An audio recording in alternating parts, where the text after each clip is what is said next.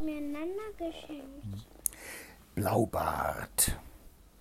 Es war einmal ein Mann, der hatte schöne Häuser in der Stadt und auf dem Lande, goldenes und silbernes Geschirr, bestickte Möbel und ganz vergoldete Kutschen. Und weißt du noch dieses Arme von mir, wo man drauf drückt und, und, und, das hat mit Batterie gesagt, wie heißt denn, wie ist Ja, dein wo, Passwort? wo, aber das hat Nana, ne?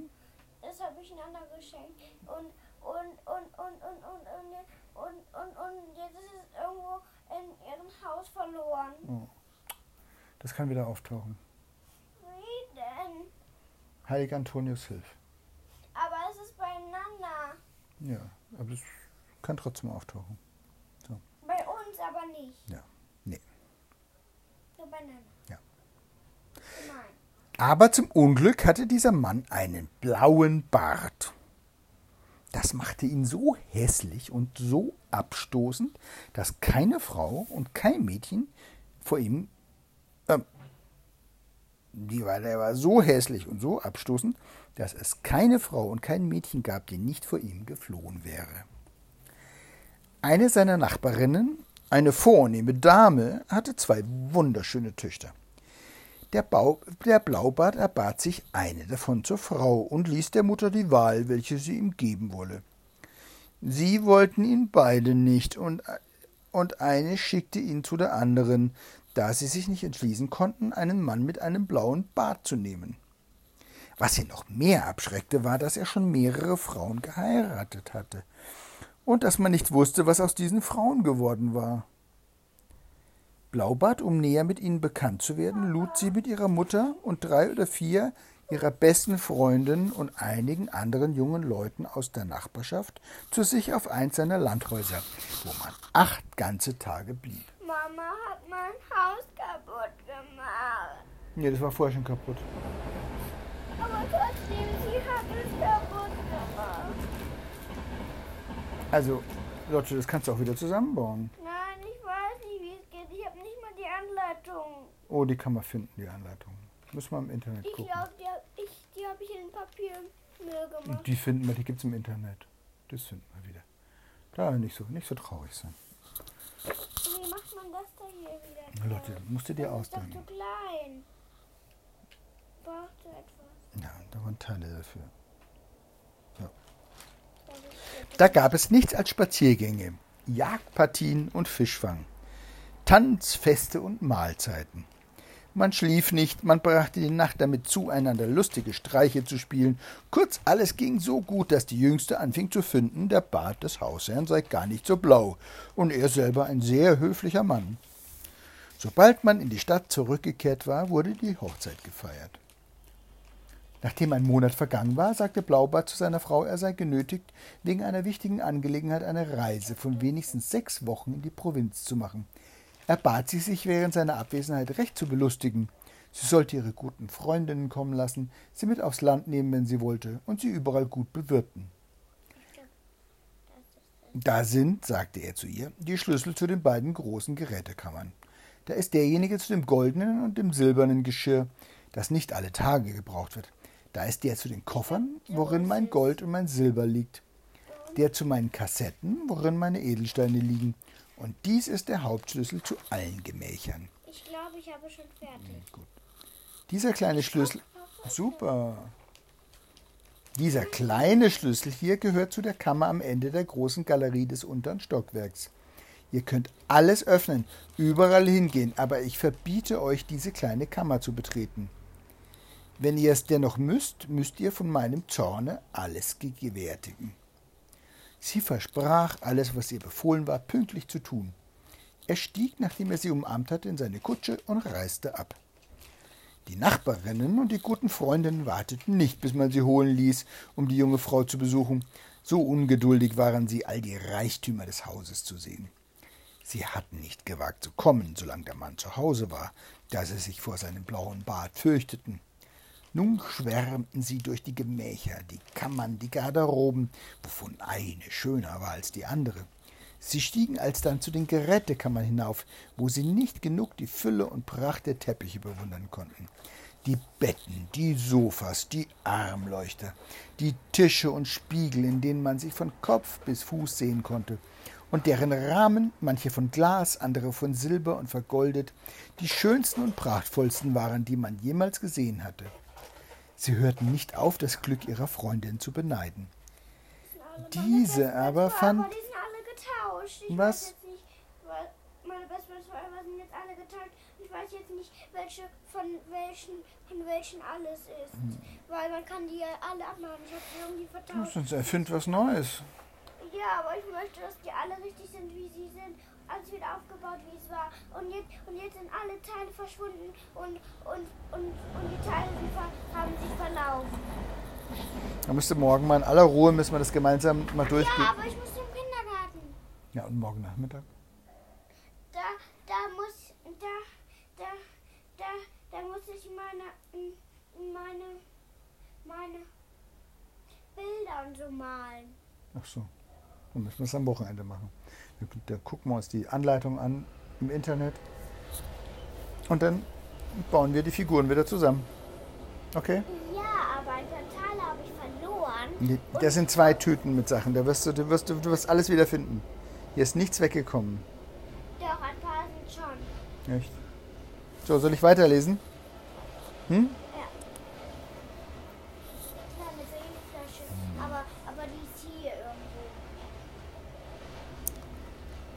Diese aber fand keine rechte Freude beim Anblick dieser Reichtümer, weil sie ungeduldig war, die Kammer des unteren Stockwerks zu öffnen.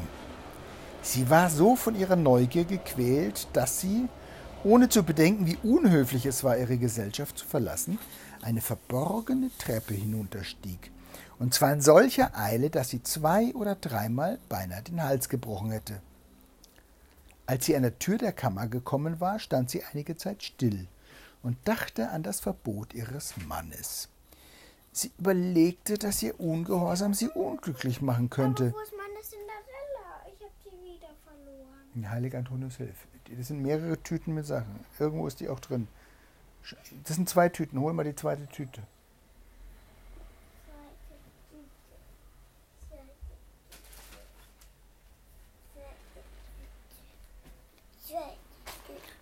Und dachte an das Verbot ihres Mannes. Sie, sie überlegte, dass ihr Ungehorsam sie unglücklich machen könnte. Aber die Versuchung war so stark, dass sie ihr nicht widerstehen konnte. Sie nahm also den kleinen Schlüssel und öffnete zitternd die Tür zur Kammer. Und dann in deinen Schubladen. Das sind, in den Schubladen sind noch mehr Fig äh, Lego-Figuren. Lotte. Lotte, du schon wieder laut.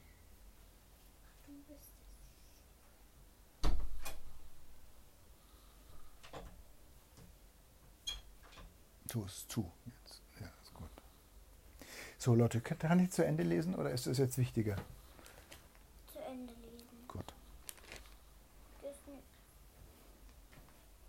Aber wo ist jetzt der Kürbis? und öffnete zitternd die Tür zur Kammer. Zuerst sah sie nichts, weil die Fensterläden verschlossen waren. Nach einigen Augenblicken bemerkte sie, dass der Fußboden ganz mit geronnenem Blut bedeckt war. Und in diesem Blut spiegelten sich die Leichname mehrerer Frauen, die an der Wand hingen.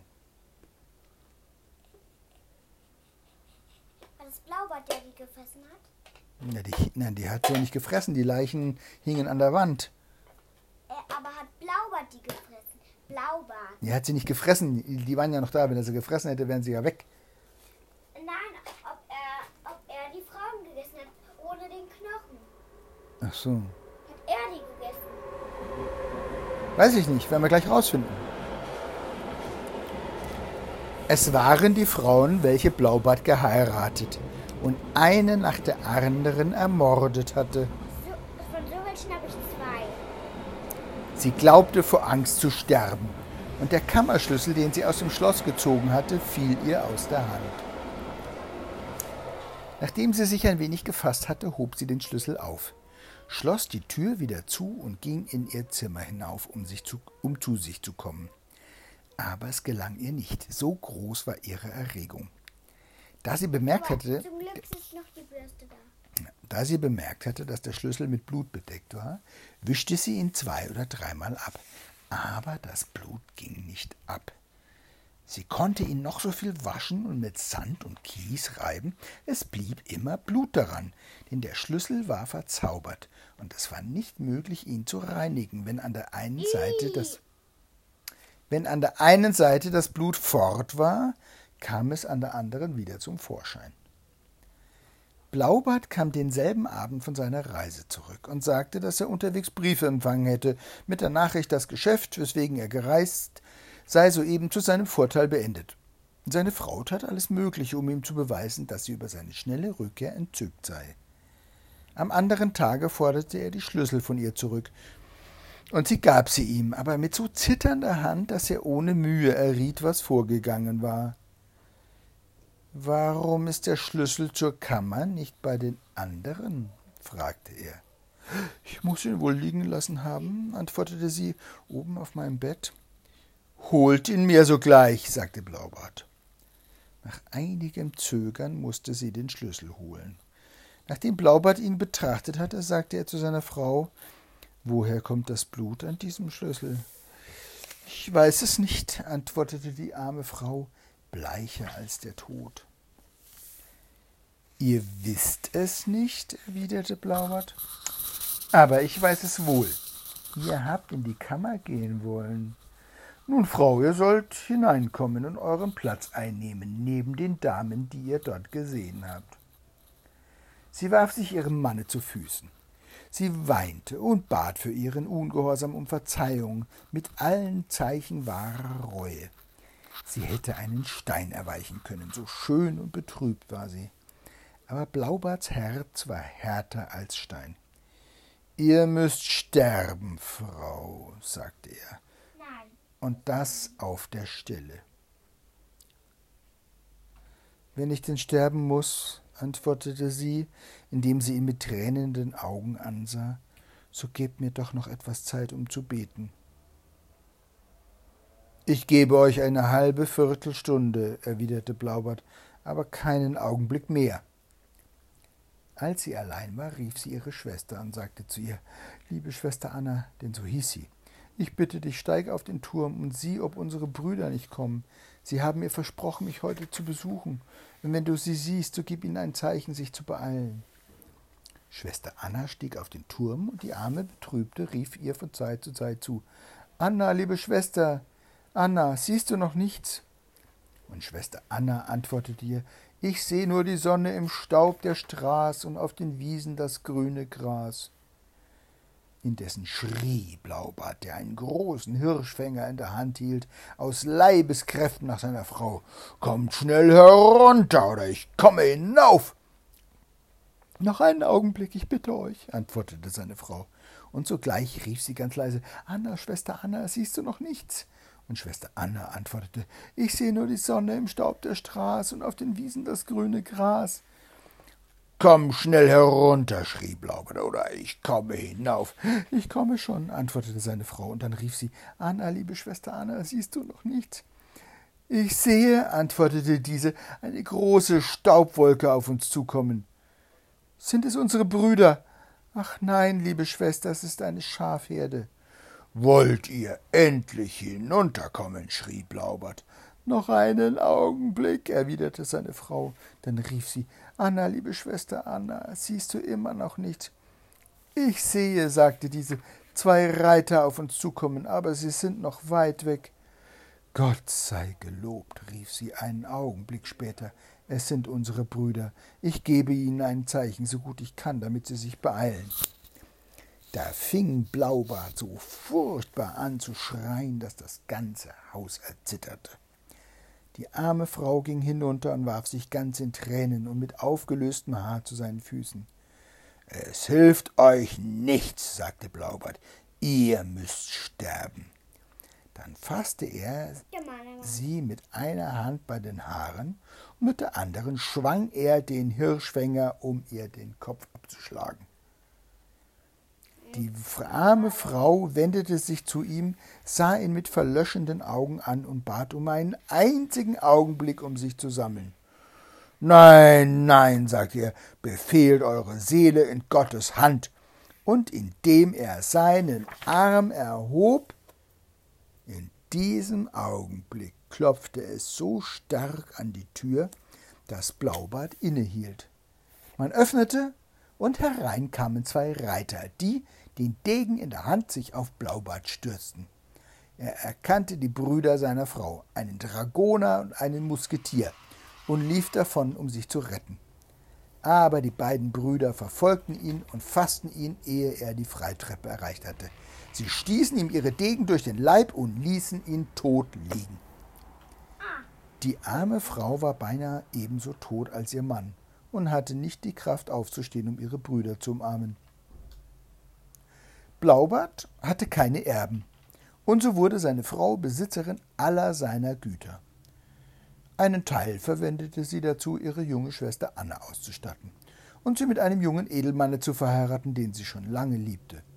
Mit einem anderen erkaufte sie für ihre beiden Brüder den Hauptmannsrang und mit dem übrigen heiratete sie selbst einen sehr liebenswürdigen Mann, der sie die böse Zeit vergessen ließ, die sie mit Blaubart verbracht hatte.